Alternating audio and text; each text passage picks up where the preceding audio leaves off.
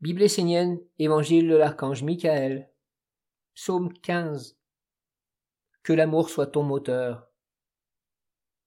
La faiblesse de l'homme contemporain est qu'il veut agir, utiliser son corps et ses sens pour réaliser un but déterminé, comme par exemple la victoire de la lumière d'intelligence. Finalement cela reste abstrait, car ces sens ont été dès le départ formés par des habitudes héréditaires, nourris d'une force vitale imprégnée d'anciennes coutumes et d'anciens concepts. Si tu veux être efficace, si tu veux être un mage dans la pureté divine, c'est-à-dire un intermédiaire éveillé entre le monde de l'homme et le royaume du Père, tu dois reprendre tous les fondements de ton organisme, de tes sens, de tes pensées, de tes sentiments.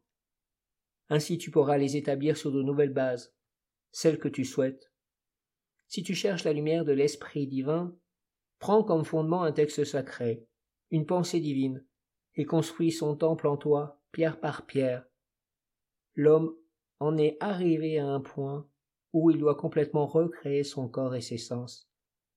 Si tu souhaites participer à cette belle œuvre qui est de recréer un monde de lumière, associe-toi, aime, que l'amour soit ton moteur.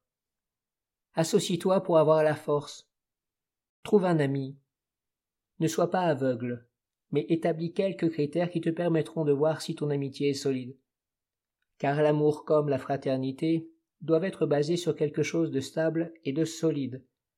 Lorsque ces critères sont établis et présents, tu peux t'associer et réellement créer un nouveau monde, car la force est dans l'union.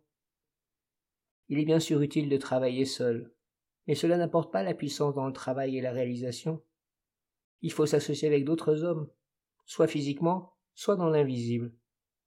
Ma présence sera bientôt parmi vous, la pureté, mais également la clarté sont vivantes dans votre cercle.